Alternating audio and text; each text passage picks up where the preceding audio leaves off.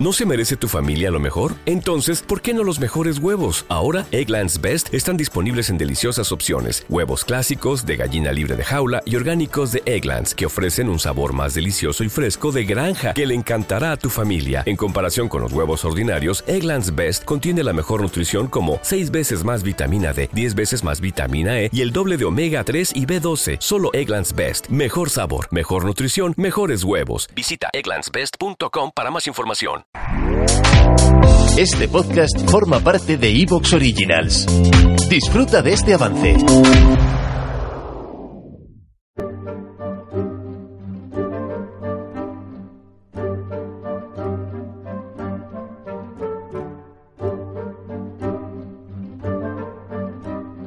Bienvenidos a Historia Ficción y preparaos para la aventura.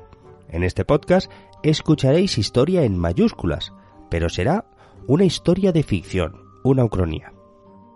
En el programa de hoy continuaremos con una minisaga de tres episodios que nos va a llevar a explorar un mundo después de la guerra de Putin contra Ucrania y que acto seguido se encadena con un hipotético enfrentamiento entre España y Marruecos. Para que os situéis, la Ucronía de hoy está escrita en abril de 2022 y en concreto en este episodio vamos a hacer una exploración de la posible operativa marroquí en la zona gris con el propósito de disputar la soberanía española sobre Ceuta y Melilla. En los tramos iniciales de este episodio vamos a ver algo bastante próximo a la realidad y se centrará en la perspectiva marroquí.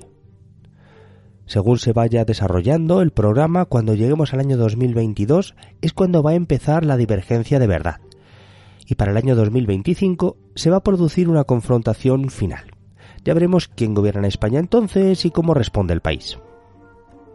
Este episodio de hoy se puede escuchar independientemente, sin escuchar necesariamente antes ese de Rusia y Ucrania, pero os recomiendo que complementéis la escucha de hoy con esta precuela que va contando los cambios geopolíticos que generaría una supuesta victoria de Putin en Ucrania. Como suelo recordar en cada programa, os contaré una historia articulada en torno a hechos reales, aunque reconstruida como una narración de ficción. Mezclaré elementos verídicos con licencias creativas y siempre trataré de que sea absolutamente verosímil. El propósito de esta fantasía es divertirme, y lo haré imaginando una historia que podría ser. Este podcast es fruto de la imaginación de su creador, David Rico, y espero que disfrutéis del juego.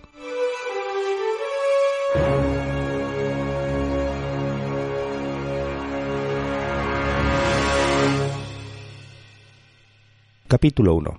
La historia de Ceuta y Melilla. Antes de entrar en el detalle sobre la historia de estas dos ciudades españolas en el norte de África, recordemos la situación en el tiempo actual. Para el año 2022 se había producido la invasión rusa de Ucrania, y esto inauguró una nueva etapa en las relaciones internacionales.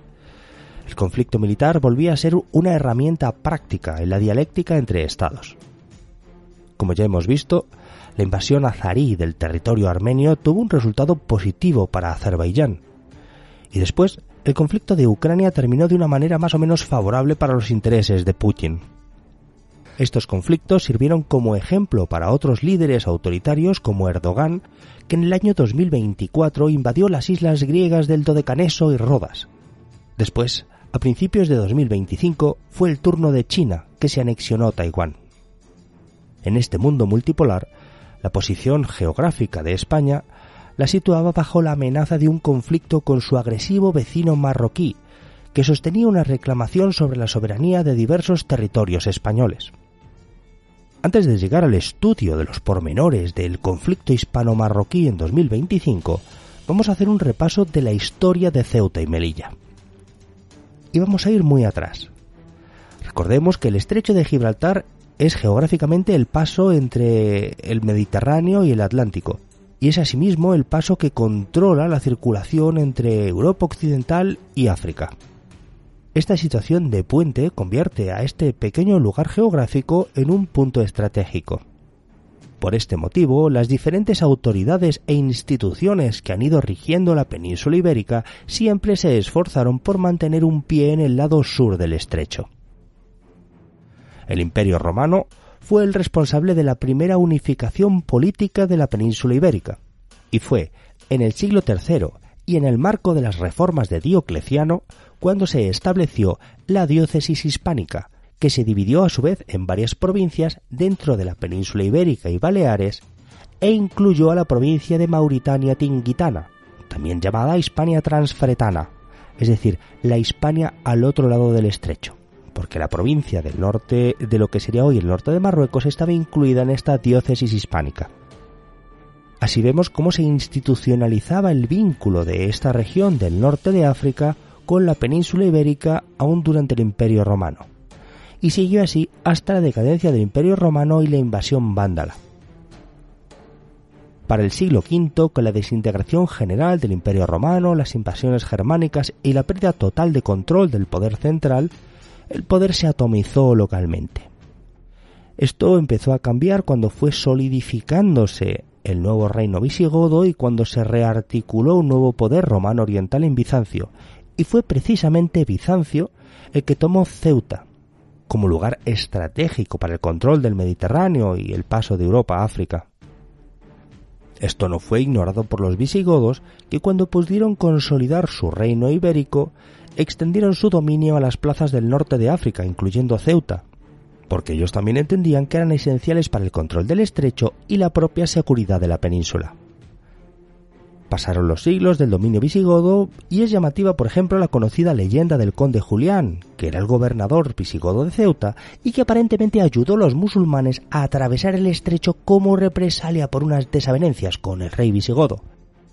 Y es que parece ser que este conde Julián habría sido un vitizano, y es que los vitizanos eran una facción dentro de los visigodos que esperaban que los musulmanes los ayudasen a derribar al rey y colocarse después ellos pues a Vitiza, a su rey alternativo. Contaban con que los musulmanes, después de unas cuantas correrías de saqueo por eh, la península ibérica, volviesen al norte de África, pero no ocurrió así. Y los musulmanes, en lugar de colocar a Vitiza como rey, iniciaron una ocupación del territorio y una influencia musulmana que se prolongó durante 800 años. Durante este largo período de la Hispania musulmana, se abrió a su vez el dominio de los Omeya en la península. Estos establecieron un califato en Córdoba y se aplicaron en combatir a los idrisíes norteafricanos para recuperar el control de Ceuta, que volvió a dominio ibérico musulmán en el año 931. Así, mientras los musulmanes peninsulares eran fuertes, mantuvieron el control de Ceuta y Melilla. Un siglo después, cuando se produjo la fitna hispánica, la guerra civil entre musulmanes, se dividió el territorio en los reinos de Taiwán. ¿Te está gustando lo que escuchas? Este podcast forma parte de Evox Originals y puedes escucharlo completo y gratis desde la aplicación de Evox.